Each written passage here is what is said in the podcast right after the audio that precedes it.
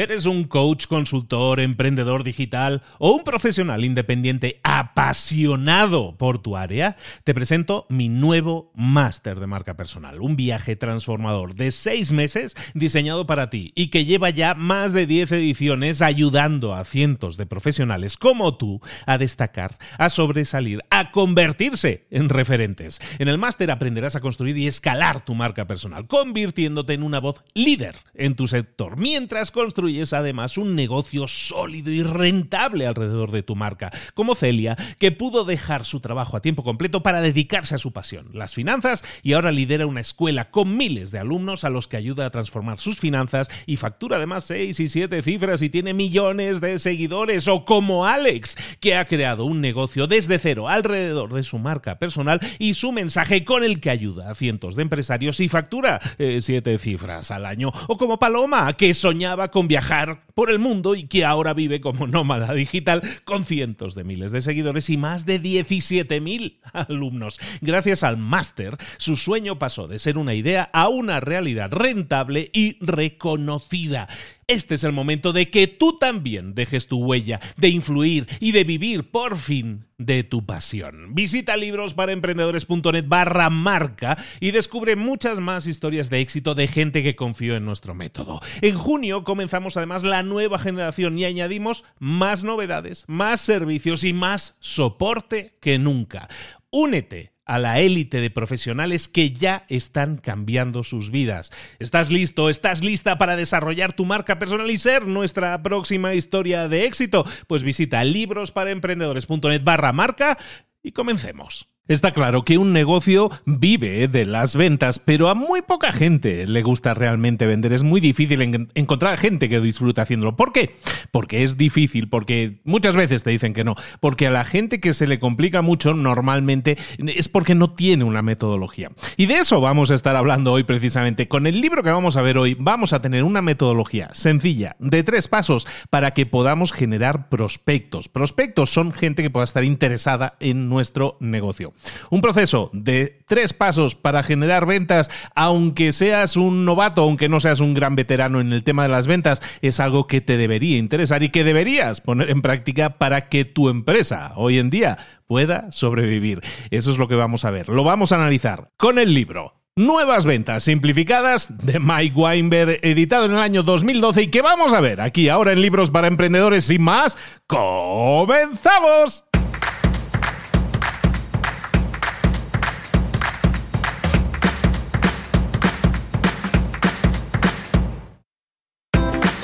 Bienvenidos al podcast Libros para Emprendedores. Para alcanzar el éxito en cualquier negocio que quieras emprender, debes formarte, debes estudiar, aprender para emprender. Y para ello, no hay nada mejor que un libro. En el podcast Libros para Emprendedores te ayudamos de tres maneras. Primero, seleccionando los mejores libros del mercado para ayudarte a emprender, a mejorar en tu emprendimiento. Segundo, te ofrecemos gratis un resumen de los puntos más valiosos explicados en cada libro. Y tercero, te damos finalmente pasos a seguir para poner en práctica todas esas lecciones aprendidas y así poder acortar tu camino hacia el éxito ya sea marketing, ventas, liderazgo, emprendimientos, mentalización, eh, vamos a analizar lo mejor de lo mejor, de los mejores libros del mercado y te lo vamos a dar todo bien masticadito y listo para ser aplicado. Soy Luis Ramos, empresario y emprendedor, y voy a acompañarte, si me lo permites, en este camino. Sin más, comenzamos.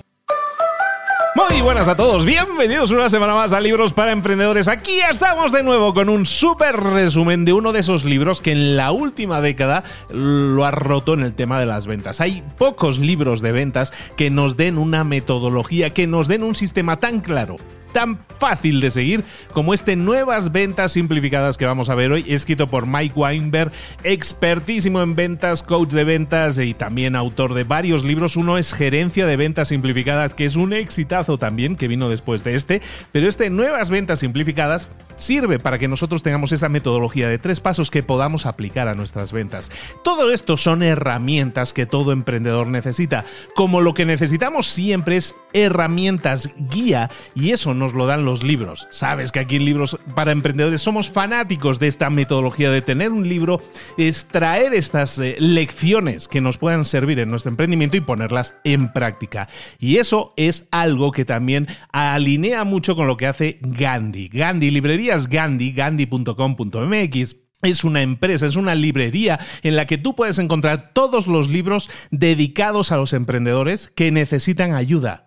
Y Gandhi te ayuda a ti que eres emprendedor seleccionando los mejores libros, como han hecho además en su página web. Oye, que estoy muy honrado de que hayan hecho una página web que se llama así gandhi.com.mx barra libros para emprendedores, así todo junto. ¿Por qué? Porque hayan seleccionado los mejores libros de negocios que tú puedas echarte a la cara para ayudarte a crecer, para ayudarte a desarrollar y obtener más y mejores resultados. Gandhi, a ti emprendedor, a ti empresario, te quiere ayudar con los mejores libros. Uno de ellos es el que vamos a ver hoy, precisamente este Nuevas Ventas Simplificadas, que es un libro, como decíamos, publicado en el año 2012, originalmente en inglés. Mike Weinberg es su autor y, como te digo, en la última década es uno de los libros de ventas más vendidos y más solicitados. Este veterano vendedor lo que hace es llevarnos de la mano sobre un modelo de tres pasos, un modelo de tres partes que nos sirve para generar ventas, sobre todo con lo que se llama llamadas en frío, con lo que se llama clientes en frío, es decir, gente que no ha tenido contacto con tu empresa anteriormente, que son los más difíciles y son lo que la gente más miedo tiene cuando piensa en ventas, es decir, ay, tengo que llamar a alguien, no tengo que contactar a alguien em, que nunca he hablado antes, que no está esperando mi llamada y que por lo tanto puede reaccionar incluso feo, ¿no? Entonces mucha gente le tiene mucho miedo al tema de la pues al tema de las ventas precisamente por ese miedo al no, por el miedo al rechazo, por el miedo a la llamada en frío, ¿no? La llamada puerta fría que le llaman también. Todo esto lo podemos solucionar. ¿Cómo? Hay un sistema de tres pasos que vamos a estar analizando hoy aquí en este resumen de nuevas ventas simplificadas. Paso 1. Escoger estratégicamente a tus objetivos. Paso 2. Desarrollar herramientas efectivas de venta. Y paso 3. Desarrollar un plan y pasar a la acción. Como veis, muy alineado con lo que nosotros siempre decimos por aquí. Pues esos son los tres pasos y los vamos a desarrollar ahora mismo para que tú también tengas este plan claro y puedas desarrollar las nuevas ventas simplificadas con este modelo de tres pasos que realmente es fácil, sencillo de entender y esperemos que, como siempre, recuerdes Cualquier conocimiento teórico que se quede en tu cabecilla está muy bien, pero no te va a solucionar nada a menos que lo pongas en práctica, a menos que pases a la acción. A la acción vamos nosotros. Vámonos con este resumen. Este primer paso, entonces, como decimos, a la hora de desarrollar ventas, tiene que ver con el escoger estratégicamente a nuestros objetivos. Y para eso lo primero que vamos a hacer es generar una lista de objetivos. Cuando tú escoges a tus objetivos tienes que buscar esos nuevos clientes potenciales, pero que tengan un perfil similar al de tus mejores clientes actuales. Para eso, evidentemente, tienes que preguntarte cosas muy simples, pero que a lo mejor a veces no nos preguntamos. Oye, ¿cuáles son los mejores clientes de mi empresa? ¿Qué es lo que tienen en común todos ellos? cómo son esas empresas de mi cliente, cómo son los mercados de la empresa de mi cliente en los que se mueve mi cliente. ¿Dónde podría yo encontrar a clientes potenciales que se parezcan a mis mejores clientes? Empezando por esa pregunta, entonces vamos a generar una lista y esa lista va a tener que tener una serie de parámetros. El primer parámetro que debemos tener, que tiene que ser muy estratégico en nuestra lista, es que debe ser fija. Tenemos que tener una lista de objetivos fijos, limitados ¿Por qué? Porque estamos buscando a gente que sean de alguna manera un algo similar, un sinónimo de clientes que tenemos actualmente. Entonces tenemos que confeccionar esa lista, trabajar la lista y seguirla trabajando. No nos vamos a rendir, no vamos a pasar al siguiente cliente si no hemos eh, funcionado, si no ha salido bien a la primera. Nunca o casi nunca sale bien a la primera con un prospecto. Entonces vamos a seguir alineados con esa lista de prospectos que hemos generado una lista fija y no vamos a buscar una nueva lista. No vamos a rendirnos durante el primer día, bueno, no me ha funcionado la lista, eh, la voy a empezar de nuevo con una nueva lista. No, vamos a seguir trabajándola hasta que entendamos que esa lista está ahora sí desgastada completamente, porque si no, no vamos a ser productivos. Si nos rendimos a la primera, nunca vamos a ser productivos, pero en las ventas y en general en nada en la vida. Entonces, lo primero que tenemos que tener en cuenta es que nuestra lista tiene que ser fija segundo que tiene que tener enfoque, enfocarnos intensamente en esa categoría de clientes que nos han generado ventas en el pasado. Al hacer esto, al enfocarnos en esa categoría de clientes, lo que estamos haciendo es centrarnos normalmente en una industria, en un mercado, en un sector con un mismo lenguaje similar, con oportunidades y necesidades similares, con retos también similares tienen nuestros clientes. Entonces, ¿qué sucede? Cuando nosotros entendemos más y mejor ese mercado, empezamos a hacer mejores preguntas, hacer preguntas más inteligentes y ese tipo de preguntas genera mucha más credibilidad a nuestros prospectos. Entonces, con cada nuevo éxito, cada vez va a ser más fácil. A lo mejor conseguir el cliente número uno te cuesta mucho, pero el cliente número dos te cuesta la mitad de tiempo y el cliente número tres, cuatro, cinco vienen ya de seguido. ¿Por qué? Porque estamos enfocados en ese nicho, en esa categoría. Entonces el enfoque en nuestra lista es es, primordial, porque si lo tenemos así claro, entonces va a ser mucho más fácil que dominemos esa industria más ampliamente y mucho más rápidamente. Luego, otro parámetro de la lista es que tiene que ser escrita. Tener una lista escrita, una página, una, una, Excel, una hoja de cálculo, siempre ahí nos ayuda a enfocarnos en nuestra misión. Es mucho más rápido, es mucho más fácil tener una lista que no a lo mejor eh, manejar un CRM en el que tenemos que movernos en, diferentes páginas y, hacerlo de esta, forma simplificada nos permite enfocarnos mucho más. Cada persona es diferente, habrá quien esté más acostumbrada a sistemas más complejos. Aquí nos está diciendo manténlo simple. Haz una lista súper simple, recorre esa lista como si fuera un directorio de empresas y lo que vas a hacer es ir contactando, contactando, contactando y siempre buscando tener ese objetivo en esa lista que te inspire a la acción y para eso, normalmente, recuerda el punto que decíamos antes de ser enfocado, si tenemos un enfoque en un mercado en concreto, normalmente eso nos inspira mucho más a la acción porque conocemos más y mejor a nuestros clientes. Otra característica de nuestra lista es que tiene que ser factible. Tenemos que tener una lista de prospectos que sea lo suficientemente corta para que podamos prestarle atención a todas las cuentas, a todos los posibles clientes, y también lo suficientemente larga para que sea retadora, para que no nos aburramos, para que no estemos perdiendo el tiempo en otras cosas. Determinar el número adecuado de cuentas que tenemos que incluir en esa lista depende de cada tipo de negocio. A lo mejor hay negocios en los que es muy complicado conseguir acceso al cliente. Eh, hay veces en que los representantes de ventas tienen otras responsabilidades. Depende mucho de cada, de cada situación. Pero, por ejemplo, si tú estuvieras eh, vendiendo software, a lo mejor necesitas tener una lista muy pequeña porque sabes que cada cliente eh, te cuesta mucho contactarlo, manejarlo, hacer las presentaciones necesarias para conseguir la venta. Y a lo mejor en tu caso tienes una lista de 10, 12 clientes. Puede ser, ¿no? Y a lo mejor un representante de ventas que trabaja sobre todo por teléfono puede tener a lo mejor cientos, cientos de posibles prospectos porque puede gestionarlos más rápidamente, más ágilmente y puede dedicarles un tiempo limitado y tener en su, en su lista varios cientos de personas. Depende de cada negocio y tenemos que analizarlo de esa manera, depende del trabajo que nos cuesta desarrollar a cada uno de nuestros posibles clientes. Y algo chulo también que podemos incluir en nuestra lista es siempre, aparte de estos clientes que se parecen a clientes que hemos tenido anteriormente, incluir también prospectos que sean prospectos soñados, ¿no? El prospecto soñado, ese cliente de ensueño que si lo consiguiéramos representaría un salto de calidad brutal para tu empresa. Escoge solo un puñado, desarrolla un plan para de alguna manera intentar atacar a esos, a esos posibles objetivos. Haz algo cada semana para avanzar en ese plan de contactarlos. Y de esa manera vas a estar persiguiendo a prospectos que están alineados con tu empresa, con el, tu perfil de cliente habitual, pero también objetivos poco convencionales que hubiera en tu lista, pequeño, un grupo pequeño en tu lista, que eso te permite que si uno de esos aparece, si uno de esos se convierte en cliente, un, un cliente de ensueño, entonces vas a conseguir, como decimos, unos resultados brutalmente superiores a los que obtienes actualmente. Después, muy importante, en tu lista tienes que siempre poner como objetivo intentar localizar a personas de alto nivel en la empresa, normalmente lo que llaman en inglés los decision makers, los que toman decisiones. ¿Por qué?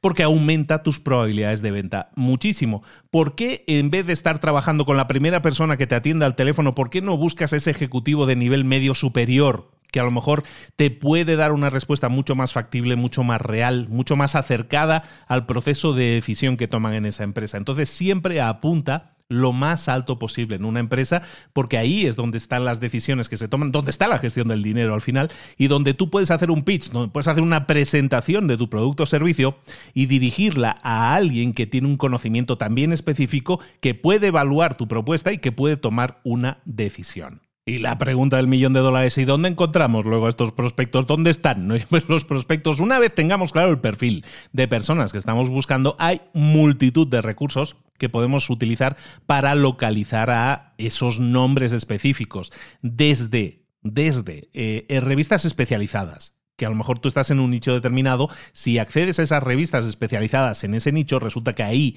desde la gente que se anuncia hasta la gente que es entrevistada, hay un montón de información que tú puedes, puedes acceder ahí hay muchas de estas revistas que publican listados incluso de posibles empresas y temas y por regiones, eh, por sectores. Hay un montón de información que puedes localizar por estas revistas especializadas. Otras herramientas.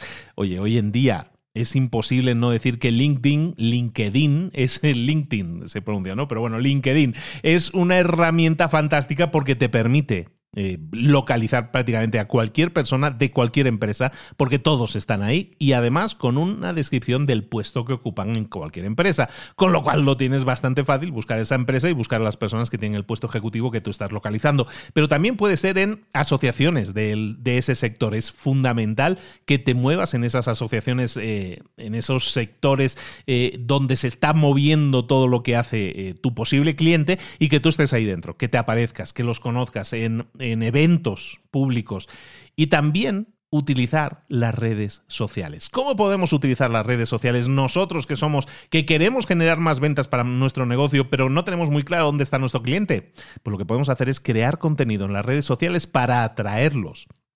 Imagínate que crearas un artículo en LinkedIn con, una, con un enfoque de ayuda al perfil de cliente que tú estás buscando. ¿Qué pasaría si alguien le da, entre comillas, like a, ese, a, ese, a, esa, esa publicación que tú has hecho? Estás viendo a alguien que está leyéndola y que le ha gustado. Esa persona, a lo mejor puedes entrar en su perfil y ver quién es esa persona y puede que ahí tengas un prospecto. ¿Por qué?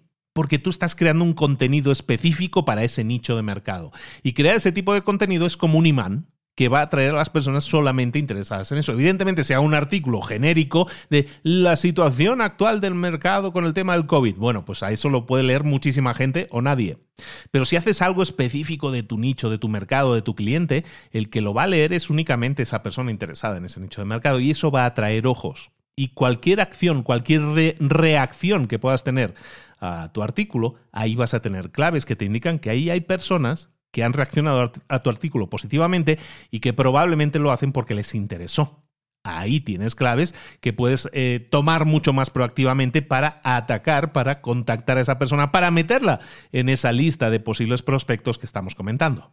Por último, para confeccionar tu lista en este primer punto que estamos tratando, también tenemos que buscar los referidos, gente que nos refiera a otras personas. Y por esto no significa en el libro, y esto es una diferencia por el, referido al que nos referimos eh, normalmente, referido, referido referimos. Bueno, pues el, el tema de los referidos como lo tratan aquí en el libro, es interesante, porque te dicen, no tienes que buscar a alguien que te traiga a un cliente directamente, bueno, si te lo traen perfecto, pero si no, busca a personas que sean, que sean claves, que sean nexos de unión que te permitan conocer a muchas otras personas que pueden ser clientes potenciales.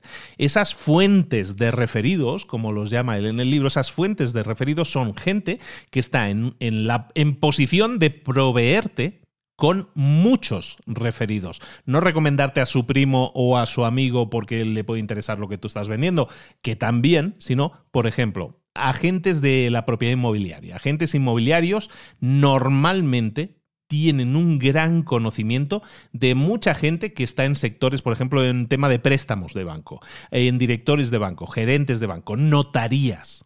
Si a lo mejor tú, tu grupo de clientes está en ese grupo, pues puede ser interesante que los contactes. Un notario, una notaría, tener ese tipo de contactos te pueden servir mucho para que a través de ellos puedas localizar a personas que, a las que les pueda interesar tu producto o servicio.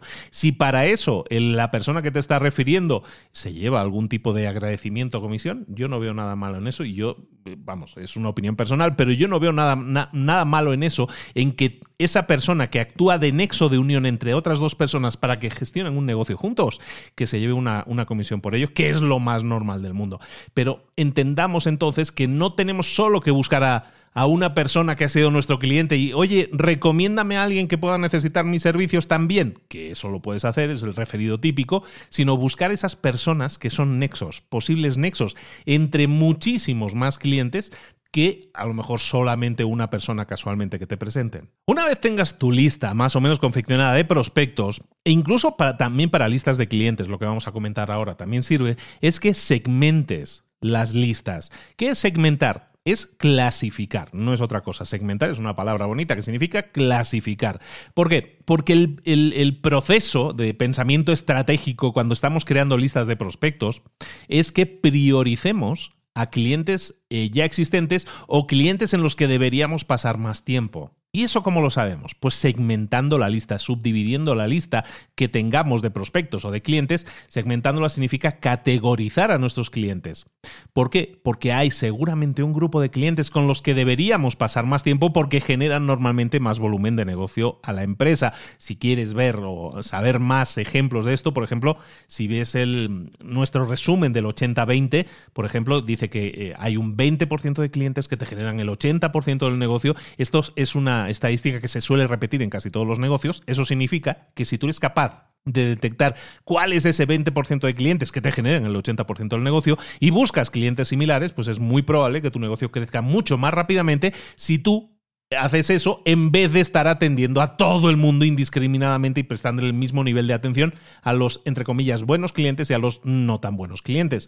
Entonces, una manera simple de segmentar a los clientes que puedas tener ya existentes, por ejemplo, en tu empresa, es primero, eh, una segmentación puede ser por la cantidad de dinero que se gastan en ti, se gastan en tu empresa. ¿Cuáles son los que gastan más? ¿Cuál es el cliente que te deja más dinero a ti como empresa? Pues es una segmentación que deberías estar haciendo. Dos, cuentas o prospectos o clientes que tienen un potencial de crecimiento mucho más grande de lo habitual, que a lo mejor en este momento no nos están generando la, toda la inversión que queremos, pero tienen una capacidad de, de, incrementar sus ingresos, de incrementar su crecimiento y nosotros queremos ser sus proveedores. Estar ahí, identificar a estas personas que tienen un gran potencial de crecimiento o empresas que tienen gran potencial de crecimiento.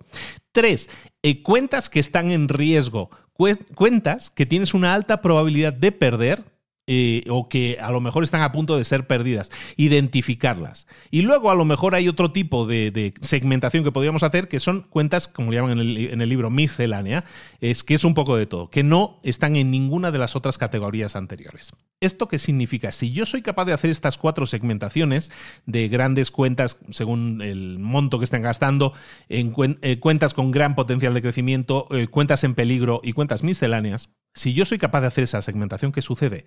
Que yo puedo decir automáticamente vamos a pasar más tiempo dedicándolo a los grupos 1, 2 y 3, a los que generan más ingresos, a los que tienen potencial de crecimiento, a las cuentas que están en peligro para que no las perdamos.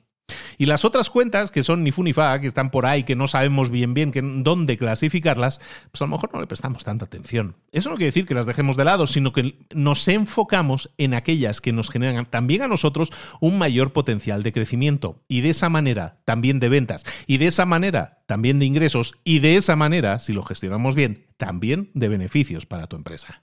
El segundo paso en este modelo de ventas, nuevas ventas simplificado que estamos viendo, el segundo paso, hemos visto el primer paso que es de desarrollar esa lista ¿no? de, de objetivos. Una vez lo tenemos, el segundo paso es desarrollar todo nuestro arsenal de armas de venta, armas de venta masiva, ¿no? Podríamos decir, bueno, pues este desarrollo de armas de venta o herramientas de venta, si no, no lo queremos poner en ese lenguaje tan bélico, básicamente hay varias, hay varias herramientas, vamos a ver algunas y nos vamos a entretener sobre todo con cuatro de ellas. Bueno, eh, posibles herramientas de venta. La primera, importantísima, básica, nuestra historia de ventas. Nuestra historia de ventas tiene que ser una, una historia que sea, que conecte con la gente centrada en el cliente y que busque generar una respuesta positiva cuando el cliente la reciba, el posible cliente la reciba. Otra herramienta de ventas, es la llamada en frío. También le hemos comentado. Una llamada en frío, ¿qué es? Es una llamada por teléfono normalmente con la que, cual tú estás intentando hacer ese primer contacto con un prospecto. Tiene que ser una de las de las cosas a las que prestemos más atención porque tiene que ser efectiva para poder conseguir una reunión. Porque si no conseguimos nada con las llamadas en frío, pues entonces ese cliente puede desaparecer de nuestra lista.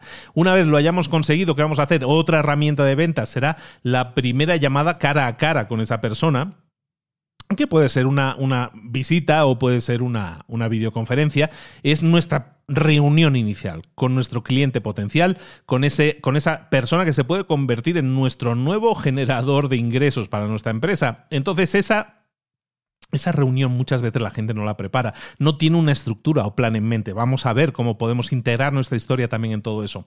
Después, entender que hay toda una serie de preguntas que nos sirven para descubrir cómo funciona la mente o las necesidades de nuestro cliente. Y esas preguntas de descubrimiento, que es otra de las herramientas de venta que deberíamos tener, es una de las partes más importantes de una reunión de ventas.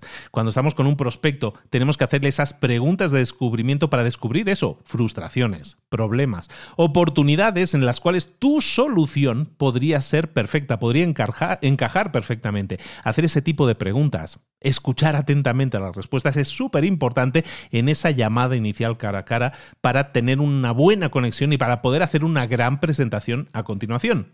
También, muy importante, herramienta de ventas, tener eh, ejemplos de éxito, casos de éxito. Una gran herramienta en las ventas son los casos de éxito por los cuales nosotros podemos demostrar o mostrar cómo hemos ayudado a otras empresas de perfiles similares a las de tu prospecto a resolver esos problemas, a, buscar esas oportunidades y conseguirlas. Y esos ejemplos son evidencia, igual que en un juicio los, las evidencias al final son las que llevan a, una casuística de éxito, nosotros tenemos que tener esos casos de éxito para mostrarlos, esos testimonios, esas eh, recomendaciones porque nos hacen ver mucho más creíbles que simplemente si yo afirmo que lo puedo hacer. Si yo tengo casos de éxito que lo demuestren y afirmen y me recomienden, eso evidentemente va a actuar muchísimo en mi favor. Otra herramienta de ventas es la venta con equipos, venta a través de un equipo. esto es cuando la persona encargada de ventas está acompañado por a lo mejor por algún otro tipo de ejecutivo o de expertos en la materia. A lo mejor va a ser el vendedor, lleva a lo mejor al de IT, al de, al de tecnología con él para discutir temas técnicos con el cliente para la solución. Y ese, esa gente que se involucra, lo único que hace es darle más tranquilidad, más certeza a la persona que está por adquirir, la persona que está por ser nuestro cliente. Entonces eso nos puede ayudar mucho y puede ser una excelente herramienta de ventas. Las presentaciones es otra herramienta de ventas que tenemos que dominar, porque hacer una presentación exitosa a nuestro prospecto nos puede conseguir muchas ventas. Hacer una presentación efectiva, pero para eso primero tenemos que hacer esas preguntas de descubrimiento que decíamos, para que así podamos crear una presentación adaptada como traje a medida a los intereses y necesidades de nuestro cliente. Por lo tanto, tener una presentación bien planificada, customizada para el cliente, nos va a hacer destacar sobre la competencia. Y por último, herramientas como las propuestas. Una propuesta es cuando ya has dicho al cliente, esto es lo que yo te propongo, puede ser de, muchas formas, puede ser que el cliente te haya solicitado eh, formalmente, preséntame una propuesta al respecto, o a lo mejor tú tienes la oportunidad de crear una propuesta específica, adaptada a las necesidades del cliente, y esa es una de las últimas últimas herramientas que vas a aplicar en el proceso de ventas, pero es tan importante para que puedas afinar perfectamente lo que necesita el cliente y alinearlo con lo que tú puedes ofrecer, que es algo a lo que tenemos que prestar muchísima atención. Otras herramientas suplementarias adicionales que podríamos utilizar, pues hoy en día todas las digitales, que nos pone al alcance de la mano las redes sociales. Entonces, tener redes sociales como LinkedIn, como Facebook, como Instagram, como Twitter, eh, como todas estas herramientas, ahora mismo Clubhouse, por ejemplo, nos sirven para incrementar exponencialmente la, posibilidad de conectar con clientes. Y esos clientes potenciales están ahí, están consumiendo también ese contenido. Si nosotros creamos contenido alineado con las necesidades o los retos que experimenta nuestro cliente, vamos a llamar su atención. Y eso va a hacer que esa persona incluso pueda, como decíamos, eh, eh, hacer algún tipo de reacción que nos indique que esa persona está interesada en lo que nosotros ofrecemos. También puede ser cualquier tipo de, herramienta digital como blogs, como podcasts, como vídeos, como eh, programas de entrenamiento online. Todo eso nos crea un perfil de experto y eso, eso nos permite entonces tener ese estatus de experto y que los prospectos quieran saber más sobre nuestro negocio porque entienden que yo como experto entonces debo tener un negocio muy bien montado en ese nicho porque pues eh, parece ser que todo el contenido que estoy haciendo así lo indica, ¿no? El correo electrónico es otra herramienta digital que podemos utilizar muy bien. ¿Por qué? Porque es la, normalmente, hoy en día es la, la primera forma en la que nosotros contactamos un prospecto, no es disruptiva, no estamos invadiendo el, el espacio, el tiempo de nadie y nos puede generar unas oportunidades si hacemos un mail que sea informativo, que tenga una introducción creativa, eh, si incorporamos elementos de nuestra historia de ventas que ahora vamos a ver, en definitiva, todo esto nos puede ayudar. Lo mismo para los mensajes de voz hoy en día, que se pueden utilizar muchísimo también para entrarle bien por la oreja, en este caso, a nuestro posible cliente. Además de eso, hay herramientas tradicionales de ventas de toda la vida que siguen funcionando, vamos, increíblemente bien, como el networking, generar relaciones con otras personas que nos puedan ayudar a mejorar en nuestro negocio, a conseguir más negocio, que nos puedan poner que sean nexos de unión entre otras personas, todo eso nos ayuda muchísimo.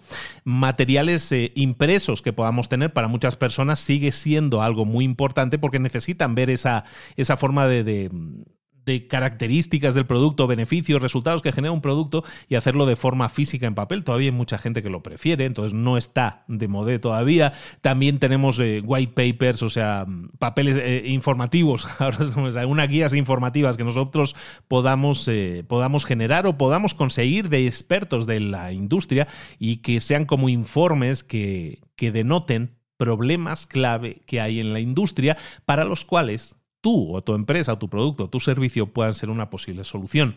Y luego cositas como lo que ha habido toda la vida, ¿eh? que esto no, no, ha cambiado mucho, como las demostraciones de productos, ir a eventos de, que tengan que ver con nuestro nicho de mercado, todo eso ayuda mucho. Y luego las cosas que tienen que ver con el entretenimiento. ¿Cuántas cuántas negociaciones se han cerrado en un restaurante, en un campo de golf, en un partido de baloncesto, de fútbol. ¿Cuántas? Muchísimas. El entretenimiento es una excusa perfecta para poder conectar a un nivel más cercano, más humano con tu posible cliente.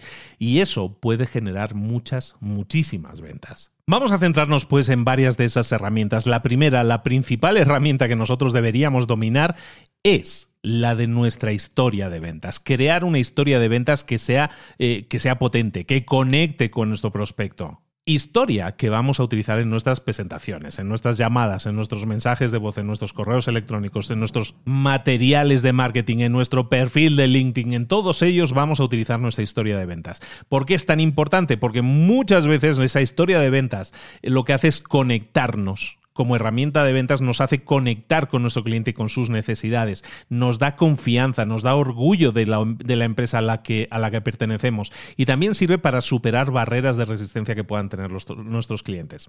Recuerda, una historia de ventas nunca se trata de ti, siempre se trata de los clientes, especialmente de los prospectos, para que entiendan, para que sepan lo que tú puedes hacer por ellos. No se trata de decir es que mi empresa es la mejor y dar eh, detalles sobre la historia, los productos, las características, los procesos. A la gente eso eh, le va a hacer decir, ¿y qué? ¿Qué hay ahí para mí? Ahí no hay nada para mí. Entonces, básicamente tenemos que buscar algo siempre que esté centrado en nuestro cliente. ¿Cómo vamos a crear esa historia de ventas? Muy simple. ¿eh? Vamos a ver una serie de puntos que tiene que tener. Primero, un encabezado. Un encabezado es una frase o dos que presentan a tu empresa a los potenciales clientes para que puedan categorizarla rápidamente, para que sepan exactamente el contexto de qué es tu empresa, de qué trata tu empresa. ¿no? Entonces, si tu empresa es una proveedora de servicios de seguridad, eh, para otras empresas, pues bueno, pues di eso, ¿no? Como introducción, como encabezado. Es decir, nuestra empresa se, trabajamos con negocios y les damos seguridad, les damos, les proporcionamos servicios de seguridad a estas empresas. Algo simple, pero que describa exactamente el nicho en el que se encuentra tu empresa. Punto número dos, generar una frase de transición que tenga que ver con los problemas del cliente, con esos problemas principales del cliente. Esa frase introductoria tiene que picar el interés de ese prospecto. Entonces tenemos que servirnos, tenemos que utilizar cosas que tengan que ver con sus problemas principales. Como siempre decimos, tenemos que conocer los problemas de nuestros clientes. Una vez hayamos hecho esa frase de introducción, vamos a citar cinco, tres, seis problemas, los que conozcamos, de nuestro cliente que se solucionan con los servicios que yo hago. ¿De acuerdo? Entonces, si yo me dedico a la seguridad, a proporcionar servicios de seguridad, pues lo que voy a decir es, eh, normalmente las empresas de construcción siempre nos utilizan para solucionar determinado problema. Los ejecutivos de ventas siempre están conectando con nosotros porque cuando tienen determinado problema, nosotros se lo solucionamos. A continuación, lo que vamos a hacer en nuestro discurso de ventas es eh, la oferta cuáles son las ofertas, los ofrecimientos que tenemos nosotros para nuestros clientes. Y eso básicamente son unas frases cortas en que básicamente les decimos qué es lo que nosotros vendemos, qué es lo que nosotros ofrecemos y por qué eso es interesante para el cliente. ¿no? A lo mejor nosotros proveemos un servicio integrado de eh, guardias de seguridad entrenados profesionalmente con respuesta rápida, con monitoreo electrónico y con sistemas de alarma, todo incluido en los servicios que damos para tener un servicio completo. Bueno, pues estamos describiendo un poco el servicio. Y llegamos al punto clave, al punto clave en una historia de ventas que es nuestro diferenciador. Una frase de cierre que básicamente incluya las razones, hasta cinco razones podríamos tener, por qué tu empresa es mejor y hace un mejor trabajo que cualquier otra a la hora de resolver los problemas que se le presentan a tu cliente. Y ahí, pues bueno, evidentemente puedes decir que tu empresa ofrece los mejores servicios basado en lo siguiente, eh, basado en que maneja las situaciones de crisis de una manera más rápida, más profesional, con unos tiempos de respuesta menores, eh, conectando automáticamente con la policía y bla, bla, bla, bla, y todos los sistemas de vídeo de grabación en la nube para que nunca haya ningún problema. En definitiva, ¿Cuál es tu factor diferencial? ¿no? Depende de cada empresa. Entonces, un ejemplo podría ser finalmente, eh, yo qué sé, si fuera un, tema de ventas, dices, pues yo soy un entrenador en ventas que se especializa en entrenamiento a equipos de ventas que quieran desarrollar nuevos negocios, que quieran captar a nuevos prospectos. Normalmente los directores de empresas eh, recurren a mí cuando eh, los actuales métodos de ventas no les están funcionando y su equipo de ventas no está consiguiendo los resultados que su empresa necesita. Entonces yo me encargo de entrenar a esos representantes de venta, a esos gerentes de ventas, a esos gerentes de equipo, con una serie de metodología para prospectar que funciona realmente simplificando todo el proceso en un proceso de tres pasos que genera resultados. Pues esto, por ejemplo, podría haber sido un pitch, un discurso, una historia de ventas que nosotros podríamos incluir siempre en nuestra presentación y en este caso basada en si yo fuera el autor de este libro de nuevas ventas simplificadas, por ejemplo. Entonces, ¿cómo tú puedes desarrollar una historia de ventas? Pues hay una serie de pasos que tú puedes hacer para desarrollarlo. Para, hacerlo, para hacerlo tú en este caso, para aplicarlo directamente, en el libro te ponen toda una serie de puntos que puedes hacer. Vamos a hacerlos muy rápidamente. Punto número uno, eh, necesitas tres papeles, tres hojas de papel y en cada una vas a poner un título. En una es problemas del cliente, en otra hoja diferenciadores y en otro caso ofertas, ofrecimientos. ¿Qué es lo que estamos haciendo aquí? Crear una, serie de lista de elementos que nosotros podamos utilizar en nuestra historia de ventas. Entonces, tenemos esas tres hojas de papel, perfecto. Lo siguiente que vamos a hacer es crear una lista de los problemas de, de mis clientes.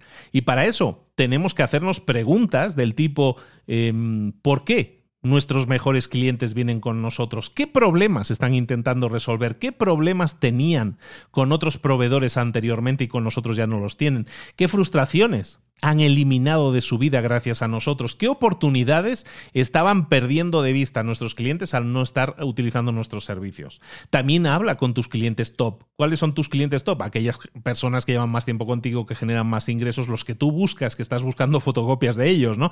Bueno, ¿por qué escogieron a tu empresa y no otra? ¿Qué resultados estaban buscando? ¿Y qué resultados y, cuál es la satisfacción que han obtenido al tenerlos contigo? ¿Qué problemas querían solucionar? Eh, ¿Qué soluciones han generado el el contratar, el, tenerte a ti como, como su proveedor en la empresa. Ese tipo de preguntas te sirven para esa primera, ese primer papel, esa primera hoja de papel con los problemas de los clientes. Lo siguiente que vas a hacer es examinar todos tus materiales de marketing, todos tus materiales eh, que tengas en referencia a tus productos o servicios para buscar ideas adicionales de por qué tu empresa consigue dar resultados perfectos a tus clientes, qué problemas están solucionando. Todo eso te sirve también para esa primera hoja de problemas.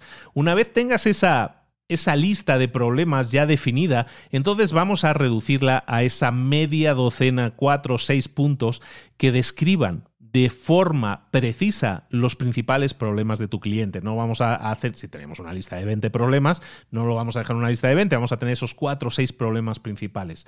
Una vez la tengamos, vamos a crear una lista de diferenciadores o razones por las cuales tu solución es diferente y mejor a la de cualquier otro. Eh, a lo mejor tiene que ver con tu experiencia, que es única, a lo mejor es tu método, que es un método propietario, es método propio, o a lo mejor son garantías del servicio. Todo eso son factores diferenciales. Y lo que vas a hacer luego, al final, es en la última hoja hacer un listado de lo que ofrece tu empresa en una serie de frases cortas. Esto te va a servir perfectamente para tener todos los ingredientes que luego necesitas para crear tu discurso de ventas, para conectar todos esos puntos como hemos comentado anteriormente. Esto es un borrador. Esto es un borrador que está continuamente mutando, está continuamente perfeccionándose, porque tú cada vez hablas con más clientes, con más prospectos y puedes tener una información mucho más profunda de lo que son sus necesidades que lo, de lo que tenías hace una semana. Y eso es muy importante porque te permite corregir, mejorar este discurso, esta, esta historia de ventas que puedes incorporar en todos tus materiales para hacerlo así mejor y conectar mucho mejor con tu prospecto. Otra herramienta indispensable que tenemos que dominar es el de las llamadas en frío. Durante, y me gusta mucho como menciona en el libro lo siguiente, que tiene que ver con el inbound marketing, con la creación de marketing de contenidos, porque se ha intentado hacer ver que el marketing de contenidos nos sirve para atraer nuevos clientes a través de redes sociales, a través de SEO, branding y, y todo eso es cierto, eso atrae gente, pero eso no elimina la necesidad eh, de llamar a los prospectos, de contactar a los prospectos uno a uno. Entonces es importante que entendamos que todo eso del marketing nos ayuda, pero tenemos que dominar ese uno a uno ese hablar con la persona y conseguir una, una, reunión para presentarle un producto, un servicio y de esa manera intentar cerrar una venta. Porque no hay mejor herramienta de venta que el cara a cara. Esa es la mejor herramienta de ventas. Es mucho más fácil. Los ratios de cierres de ventas son mucho mayores en el cara a cara. Entonces es importante que lo tengamos claro. Entonces, ¿cómo podemos preparar una llamada de ventas? Pues lo primero, deberíamos decir, es prepararla, efectivamente, porque muchísima gente ni se la prepara. Entonces estaría bien que tuviéramos una estructura de llamada, toda una serie de puntos que quisiéramos tratar en la llamada y que nos enfocáramos en un objetivo único lo que nosotros queremos obtener de esa llamada, que es normalmente de una llamada en frío, lo siguiente que queremos obtener es una reunión. Entonces, centrémonos en eso. No vamos a intentar vender por teléfono directamente porque ya que lo tengo al teléfono se lo vendo. Vamos a intentar conseguir lo siguiente, que puede ser una reunión para presentar toda una serie de productos, características de nuestro producto o ya alineadas con la necesidad que tiene ese cliente. Entonces, para eso, vamos a estructurar nuestra llamada de ventas. ¿Qué podemos hacer? Mira, tener una frase de introducción que tenga que ver con no te voy a quitar más de un minuto por ejemplo, frases de ese estilo, déjame robarte un minuto, o esto, solo, voy, solo necesito un minuto, dame un minuto, por favor, que te quiero comentar una cosa que te puede, está interesante, que está interesante para ti. Y automáticamente presentar lo siguiente, una frase que en la que quede claro que tú te identificas como alguien que es un líder, alguien de responsabilidad en su empresa. Entonces dile, mira, lidero la región oeste de la empresa tal o soy el, líder de relaciones con clientes de la empresa tal. Al decir que soy el líder o que lidero un área de responsabilidad, estoy subrayando que soy una persona importante dentro de mi empresa, una persona, por lo tanto, a la que vale la pena escuchar. Estoy liderando, soy el líder, lidero determinada región. Entonces, todo eso automáticamente genera un estatus en el lenguaje y eso hace que la otra persona tenga más predisposición a respetar ese liderazgo que tú tienes. A continuación lo vamos a concatenar con nuestra historia de ventas que hemos comentado eh, anteriormente. Recuerda que lo que estamos buscando aquí no es una venta, sino que estamos buscando una reunión y para eso tenemos que centrarnos en los retos que tiene nuestro cliente, en detectar esos retos. Teníamos una lista hecha, si, si quieres recordar de un, un, puntito anterior, en el que estamos relatando todos esos problemas que tiene el cliente. Esos los vamos a integrar en esa historia de venta para crear algo que sea de interés, un discurso que sea de interés para esa persona, que tenga que ver con los problemas y situaciones actuales no solucionados de esa persona. Recuerda que lo que estamos buscando es una reunión. Entonces, a continuación de nuestra presentación de ventas, de nuestra historia de ventas, mejor dicho, lo que vamos a hacer es preguntarle hasta tres veces, hasta pedirle durante tres veces por una reunión. Vamos a, lo que vamos a hacer es intentar venderle la idea de la reunión como algo que pueda ser de mucho valor para esa persona. Entonces, en vez de decirle, te pido una reunión o me gustaría reunirme contigo, me gustaría visitarte, me gustaría realizar una visita para eh, que podamos, me gustaría visitarte y si tienes 20 minutos, me gustaría que eh, realizarte una visita el miércoles o el jueves, qué día te va mejor. O palabras del estilo, por ejemplo, de encajar. Me gustaría que habláramos de si en mi empresa podría encajar como un proveedor para tu empresa dando solución a este tipo de problemas, ver si exactamente podemos resolver, encajar como el proveedor que resuelve todas esas necesidades que tú probablemente ahora tienes y que no has solucionado. Y luego el valor, el valor que le podemos dar a los clientes. Me gustaría que revisáramos tu información, me gustaría si podemos darte mucho valor en esta situación o te prometo que vamos a darte mucho valor, muchas ideas y de nuestra conversación van a salir acciones que vas a poder poner en práctica directamente porque te vamos a, señalar o a identificar toda una serie de puntos y también cómo podrían enfocarse las soluciones. Eso lo que estamos haciendo es intentar barrer con la resistencia, con la barrera que probablemente estén levantando contra una llamada en frío. Y le estamos insistiendo a esa persona que aquí no te estoy vendiendo. Simplemente quiero ver si encajamos, quiero ver si te puedo proporcionar mucho valor, identificarte una serie de problemáticas visitarte, en último caso, ¿no? Visitarte para ayudarte en este caso de lo que estamos hablando de dar valor. Ahí hay muy poca agresión.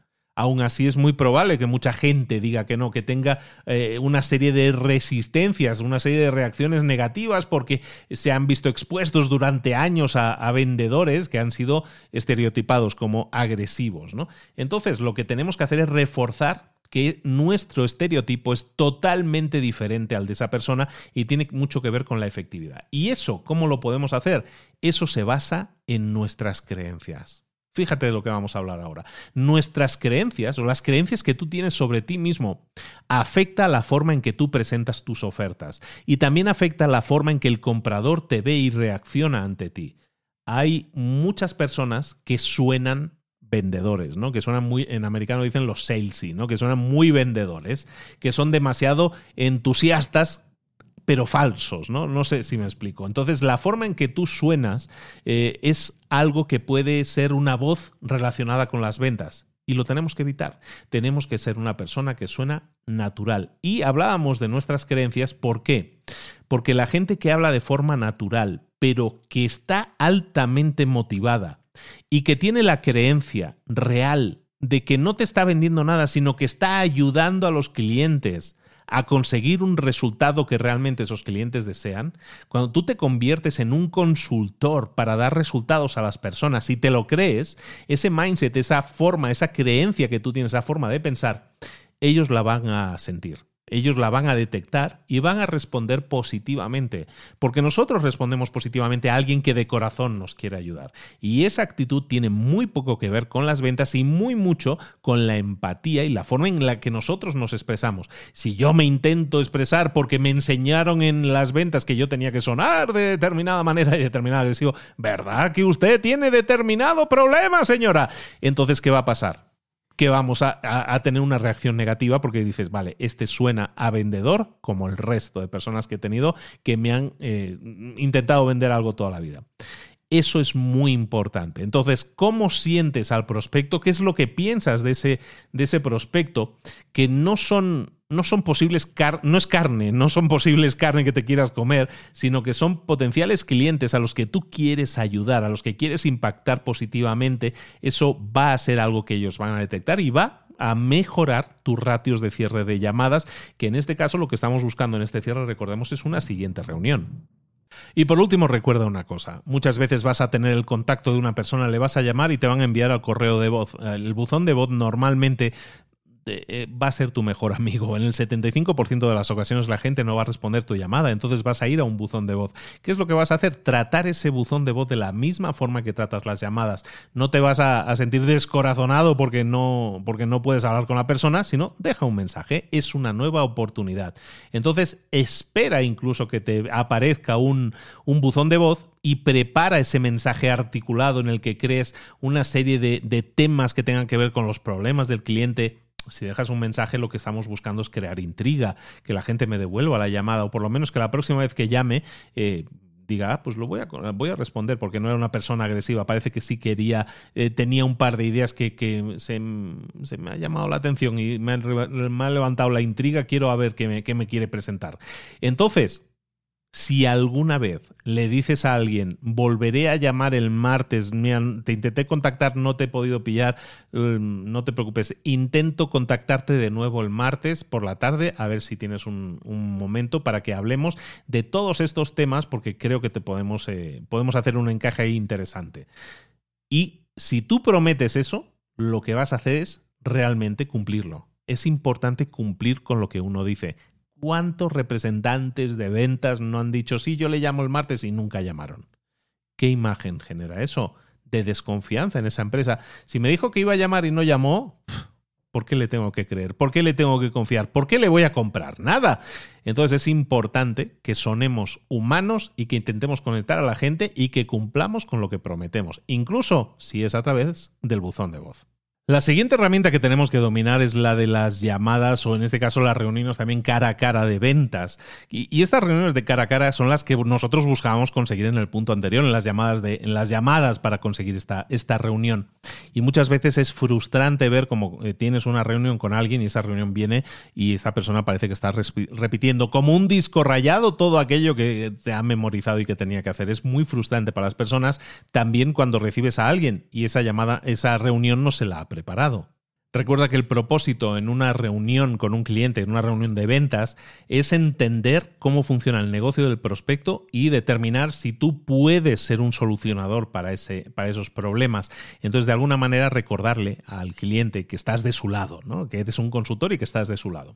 Hay ocho pasos que nosotros debemos tener en cuenta en una reunión de ventas. El primer paso es crear rapport, crear conexión, entender cómo es el estilo de esa persona. Básicamente es entender cómo es el cliente cada cliente, cada persona es diferente. Entonces tenemos que hacerlos sentir cómodos. Entonces, en vez de comentar sobre la foto que tiene, sobre la foto que tiene ahí en la mesa, eh, generar una reunión y hablar con una persona puede tener mucho que ver a veces con hablar de las noticias, con hablar de los deportes, algo interesante que viste en su perfil de LinkedIn y que a lo mejor te sirve como una cosa para profundizar en la personalidad de la persona con la que estás hablando y además evaluar la personalidad conversacional de esa persona, cómo esa persona conversa. A lo mejor es una persona callada, a lo mejor es una persona que habla mucho, a lo mejor es una persona impaciente y eso te puede permitir adaptarte o adaptar tu discurso o tu venta a ese cliente. Por ejemplo, si es alguien que le gusta ir al grano porque es muy impaciente, entonces no le hagas sentir impaciente, no vamos directamente al grano. ¿no? Eso es importante en esos primeros puntos, eh, es crear ese rapport, esa conexión con el cliente, sobre todo entender cuál es su estilo comunicativo. El segundo punto en esta reunión va a ser eh, presentarle la agenda de los siguientes pasos para que mm, esa persona sepa exactamente a qué se refiere. Mucha gente te va a decir, mira, solo tengo 20 minutos, solo tengo media hora, mm, vamos al grano y dime lo que me tengas que decir, ¿vale? Entonces, lo que vamos a hacer es diferenciarnos de nuestra competencia. Lo que vamos a hacer es decirle, por ejemplo, eh, que la gente entienda qué es lo que va a venir a continuación. Ejemplo, eh, pues mira, muchísimas gracias por invitarme. Ya sé que solo tengo 30 minutos, me parece perfecto. Voy a asegurarme de que terminemos a las 10 y media.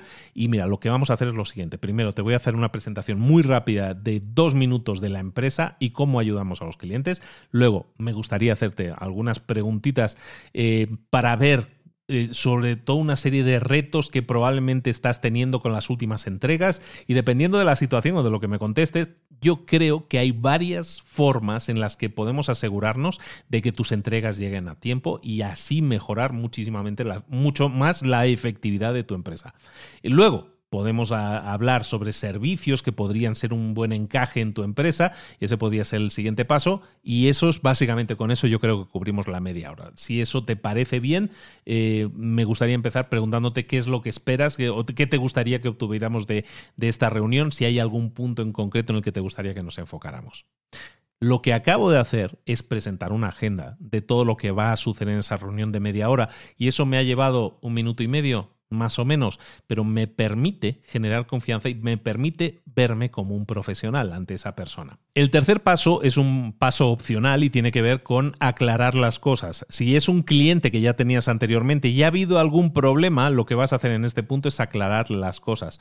Eh, si ha habido algún problema anterior, si ha habido una mala experiencia anterior, entonces ese cliente ha tenido una mala experiencia con tu empresa. Entonces, antes de hablar con ese cliente, de incrementar el negocio con él, vamos a aclarar las cosas, ¿vale? Entonces el siguiente paso, el paso número cuatro, ya sería el de presentar nuestra historia de ventas. Todo ese discurso de dos, tres minutos que hemos preparado, en el cual nos enfocamos en la historia que tiene que ver con nuestro cliente, en el que le damos una demostración de por qué los clientes nos escogen a nosotros, qué es lo que ofrecemos, cómo nos diferenciamos de la competencia, alertamos de las reacciones que tienen otros prospectos a, los problemas, a las oportunidades que se presentan y también le indicamos cómo los hemos resuelto en el, en el caso de otros clientes.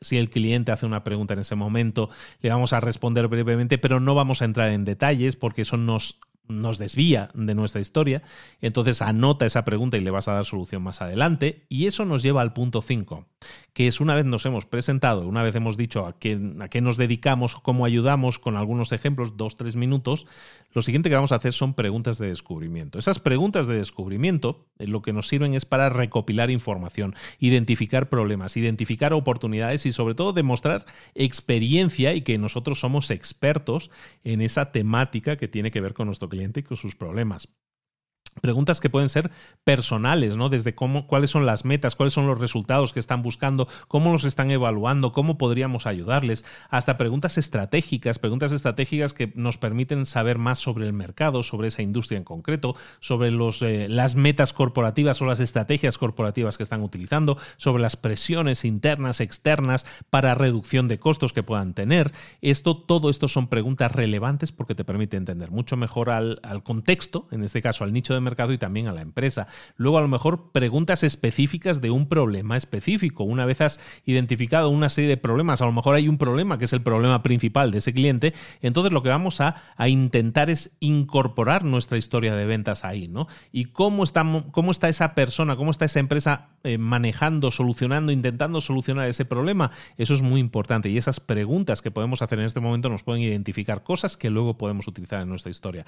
A lo mejor preguntas que tienen que ver con el proceso de ventas, ¿no? Hacerle preguntas a su empresa sobre, su empresa y sobre su proceso de ventas, si tienen alguna serie de bloqueos actualmente, cómo está haciendo la, la toma de decisiones en la empresa, qué, está influenciando las, eh, las decisiones, cuáles son los presupuestos, cuáles son las fechas de entrega, todo ese tipo de cosas tienen que ver con los procesos internos de esa empresa y te permiten entenderla mucho mejor.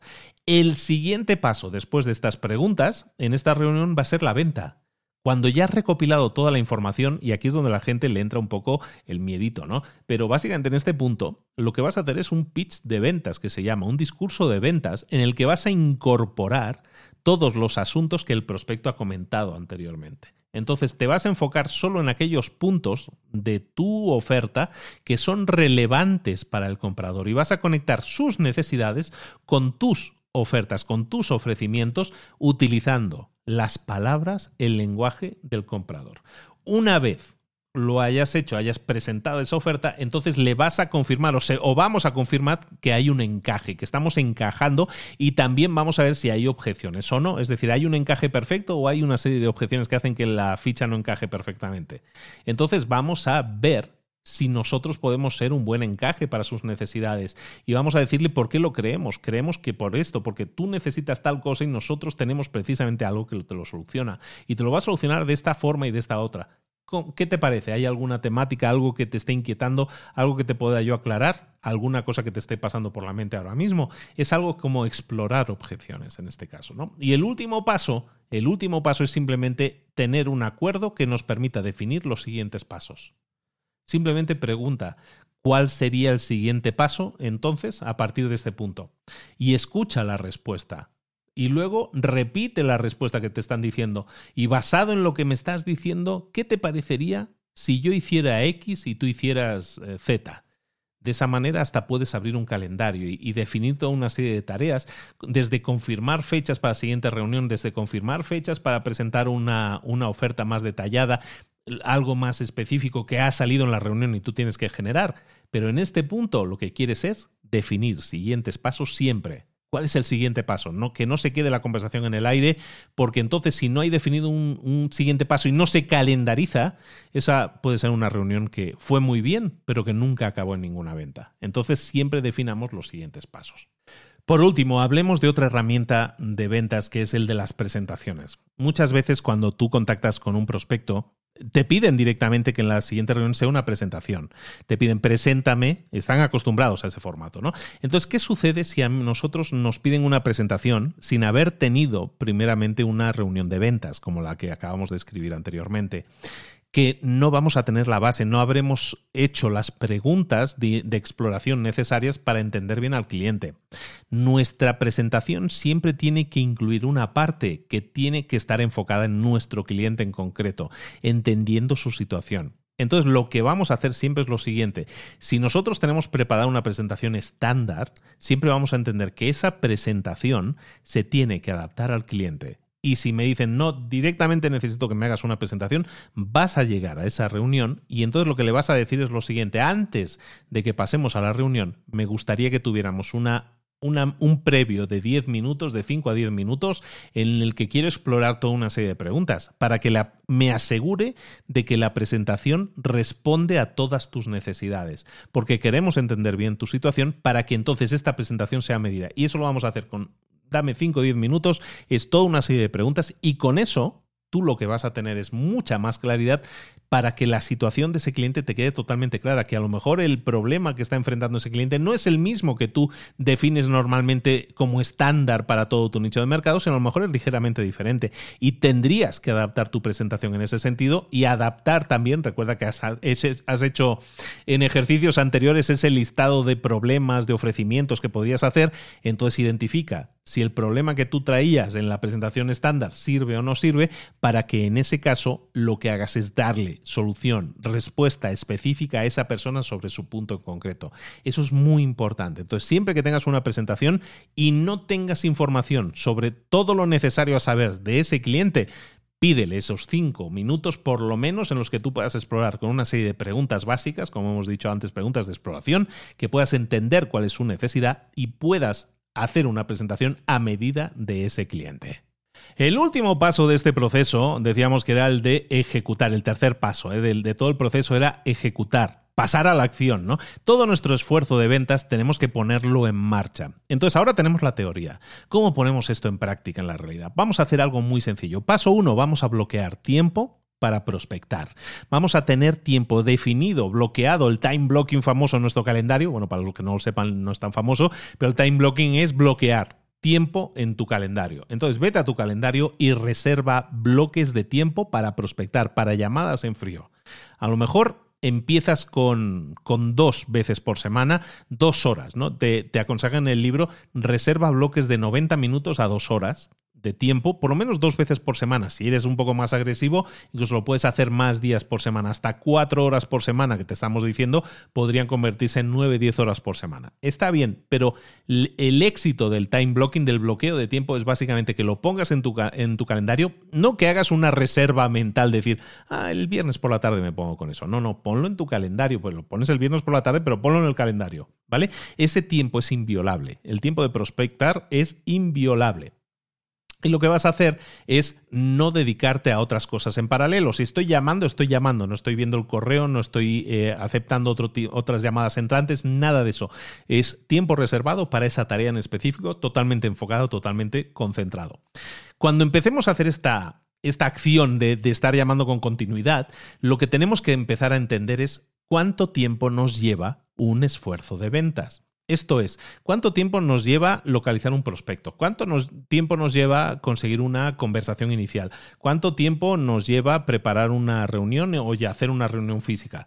¿Cuánto tiempo nos lleva prospectar o entender los, los problemas del prospecto, ver si, si somos encaje para eso y, adecuarse a los siguientes pasos. ¿Cuánto tiempo nos lleva eso? ¿Cuánto tiempo nos lleva conseguir una o cuántas veces conseguimos una segunda reunión para recopilar todavía más información? ¿Cuántas veces presentamos una propuesta o presentación a nuestro, a nuestro posible cliente y cuántas veces de todas esas ocasiones, cuántas veces cerramos un trato? Cuando nosotros empezamos a contar las horas que nos lleva conseguir una venta, que puede ser todos estos puntos en todos los casos, entonces vamos a identificar que a lo mejor para una venta nos eh, necesitamos toda una serie de horas o necesitamos una serie de llamadas. Yo sé que a lo mejor necesito hacer 144 llamadas para así poder conseguir eh, reuniones iniciales, porque sé que de, de, cada 50, de cada 100 llamadas consigo 50, un 50%. Pues entonces hago, sé que tengo que hacer 144 llamadas a lo mejor, porque esos son 72 eh, reuniones iniciales. Y de esas 72, a lo mejor hay 48 prospectos que confirmamos que son un buen encaje y con el que definimos toda una serie de siguientes pasos. Y de esos 48 prospectos les presentamos 36 propuestas porque ha habido 12 que se han caído. Y de esas 36 propuestas que presentamos se generan 12 ventas. Entonces, cuando yo entiendo esos números, cuando yo sé que esto es un juego de números y los entiendo, entonces sé que 144 llamadas se convirtieron en 12 ventas. Si yo sé que en mi empresa necesitamos X cantidad de ventas para conseguir una determinada meta, pongamos que yo necesito 120 ventas este mes, entonces si yo sé que 144 llamadas me generan 12 ventas, 120 ventas serían 1440 llamadas. Entonces empezamos a entender la matemática de todo este proceso. Y si yo soy cada vez mejor en cada uno de mis puntos, en las llamadas, en las reuniones y todo eso, mis números pueden mejorar. Pero no se trata de que mejoren o no. Independientemente de eso, ojalá y sí mejoren, ¿eh? pero independientemente de eso, tenemos que pensar, vale, ¿y cómo puedo yo eh, entender cuántas llamadas necesito para generar una venta? Ahí está la clave, porque entonces da igual la meta que yo me haya propuesto, lo único que necesito hacer es tener claro el esfuerzo que me lleva a conseguir un resultado. Y entonces multiplicar ese esfuerzo por la cantidad de resultados que yo quiera. ¿De acuerdo? Si yo quiero mil ventas, pues bueno, pues voy a tener que hacer la misma regla de tres, pero para conseguir mil ventas resulta que voy a tener que hacer X cantidad de llamadas, miles de llamadas. Bueno, pues ¿cuánto es miles de llamadas? ¿no? Son 1852 llamadas. Perfecto, pues ya lo sé. Y eso te da algo que es lo más importante de todo en el tema de las ventas, que es certeza, certidumbre. Cuando tú partes de estos números, cuando tú has hecho este ejercicio, que este ejercicio evidentemente no es teórico, sino que es práctico, llevas a cabo llamadas y así vas identificando esos patrones de resultado, cuando tú haces eso te da certeza. Porque entonces dices, ay, yo no sé cómo me va a ir este mes. Si tú sabes de que cada mil llamadas se convierten en X cantidad de ventas, entonces lo tienes muy fácil. Tienes que conseguir esas mil llamadas primero. Y es mucho más fácil todo, porque te enfrentas a algo que es un problema más matemático. Y ante los problemas matemáticos, sabemos cómo, cómo, esforzarnos de forma adecuada para obtener una solución. Y eso es algo fundamental, sobre todo en el tema de las ventas. Entonces, por una parte, decimos, vamos a bloquear tiempo en el calendario. Por otra parte, vamos a estructurar cuánto tiempo nos lleva y cuánta es nuestro porcentaje de éxito en cada uno de los pasos para así poder calcular, según mis metas, cuánto esfuerzo tengo que dedicar y luego llega el momento de hacer un plan personal. Y ese plan personal es también tener claras las metas que quieres identificar, eh, que quieres conseguir, las estrategias que vas a utilizar para conseguir esas metas. Si vas a venderlo con, solo con un producto, si estás vendiendo con un producto, pero hay un porcentaje de clientes que a los que les puedes vender un, producto adicional eh, o una venta adicional, un, un cross-sell, un upsell que se suele llamar. Entonces, ¿qué acciones vas a comprometerte a realizar todas las semanas para que de esa manera puedas conseguir unos resultados. Si sabes que cada llamada te cuesta tanto tiempo y necesitas hacer mil llamadas al mes, ¿cuánto tiempo eh, necesitas dedicar a eso? Y eso lo vas a reservar. Todo eso significa que tienes claridad sobre a dónde quieres llegar, qué meta y datos quieres conseguir y alcanzar, y lo vas a meter en tu calendario como acciones específicas.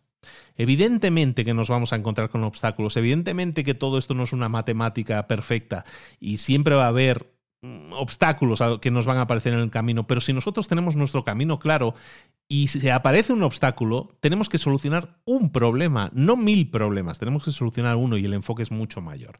Eso ayuda muchísimo a darnos certidumbre y ayuda a que en nuestro desarrollo personal sintamos muchísima más seguridad. Cuando tengas este plan completamente definido, compártelo con la gente, comparte tus metas con otras personas, revisa ese plan con regularidad y de esa manera vas a tener mucho más claro cuándo vas a alcanzar las metas y el esfuerzo que se requiere. Luego, siempre, por último ya terminamos, vamos a tener muy claro cuál es nuestro volumen de prospectos que vamos a tener en, esa, en esta lista, porque nuestros esfuerzos de venta se tienen que repartir entre una serie de cuentas, hemos dicho, una serie de posibles prospectos. ¿Cuántos tenemos que tener? Hemos dicho, depende mucho de los tiempos que nosotros podamos dedicar, pero también de las metas que nosotros vayamos a definir. Y también tener en cuenta que vamos a tener que tener un equilibrio en nuestra lista que tiene que ver con cuentas que queremos que se conviertan en prospectos, ¿vale? Prospectos objetivos, podríamos decir, Segundo, cuentas que sean activas. Vamos a tener que tener un equilibrio entre cuentas que sean prospectos, entre cuentas que sean activas, es decir, ya hemos iniciado el diálogo con esa persona y se están trabajando esas cuentas, son cuentas activas. Y luego cuentas urgentes, que son urgentes, son aquellas que están en un punto en el que cual hay que dar el siguiente paso, el cierre de ventas. ¿no? A lo mejor ya has enviado la propuesta, pero estás esperando a que te digan algo. Ahí, esos son cuentas urgentes. Tenemos que buscar tener un equilibrio en nuestra lista entre prospectos, eh, cuentas activas y cuentas urgentes. ¿Por qué? Porque son diferentes estadios, diferentes fases en el proceso y tenemos que estar siempre alimentando al monstruo de alguna manera. Tenemos que tener clientes en la fase 1, también en la fase 2 y en la fase 3. Y de esa manera siempre vamos a tener un trabajo continuado, pero también unos resultados continuados y cada vez mejores, porque cada vez somos mucho mejores vendedores. Al final, se trata de cosas muy simples de las que estamos diciendo. Son tres fases que nos llevan a tener muy claro ¿Cuáles son los pasos para conseguir estas nuevas ventas de forma simplificada? Y hasta aquí llegamos, hasta aquí llega este resumen. ¿Qué te ha parecido? ¿Te cuadra? ¿Te sirve? ¿Te funciona? ¿En tu mente lo consideras demasiado fácil, demasiado simple?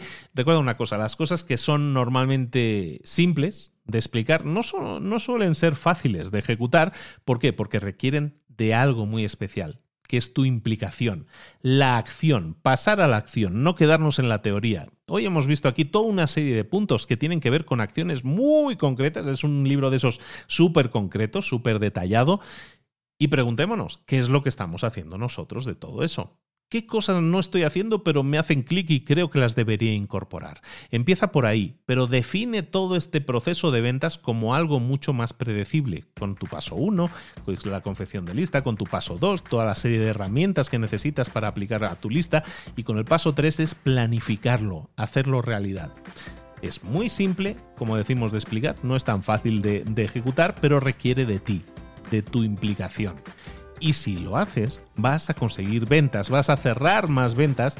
Y recordemos, más ventas implicará más ingresos para tu negocio, más trabajo para tu negocio, más beneficios si los gestionas adecuadamente y al final para ti también más beneficios.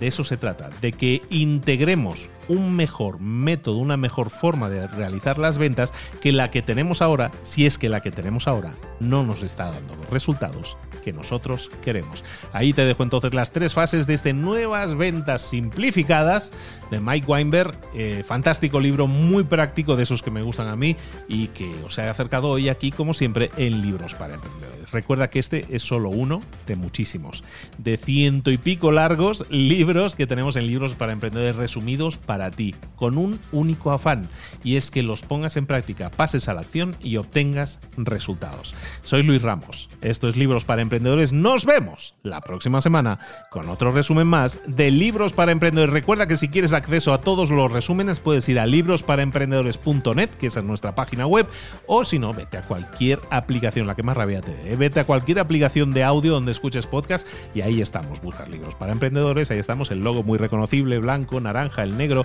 todo eso lo tienes ahí y lo que hay detrás de ese logo es años y años de trabajo recopilando los mejores libros de negocios, de crecimiento personal y profesional para ti, para que los pongas en práctica, para que pases a la acción. Lo dicho, nos vemos la próxima semana en Libros para Emprendedores. Un abrazo, hasta luego.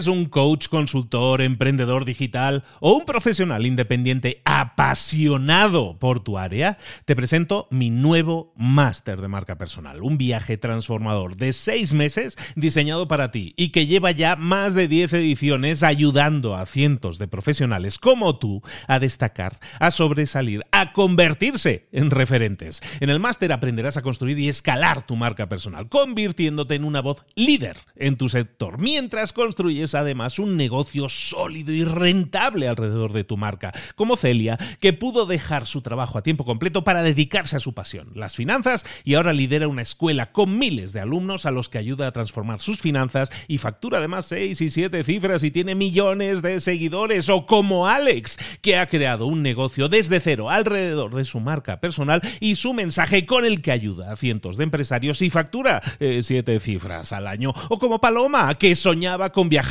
por el mundo y que ahora vive como nómada digital con cientos de miles de seguidores y más de 17.000 alumnos. Gracias al máster, su sueño pasó de ser una idea a una realidad rentable y reconocida. Este es el momento de que tú también dejes tu huella, de influir y de vivir por fin de tu pasión. Visita librosparaemprendedores.net barra marca y descubre muchas más historias de éxito de gente que confió en nuestro método. En junio comenzamos además la nueva generación y añadimos más novedades, más servicios y más soporte que nunca. Únete a la élite de profesionales que ya están cambiando sus vidas. ¿Estás listo? ¿Estás lista para desarrollar tu marca personal y ser nuestra próxima historia de éxito? Pues visita librosparaemprendedores.net barra marca y comencemos.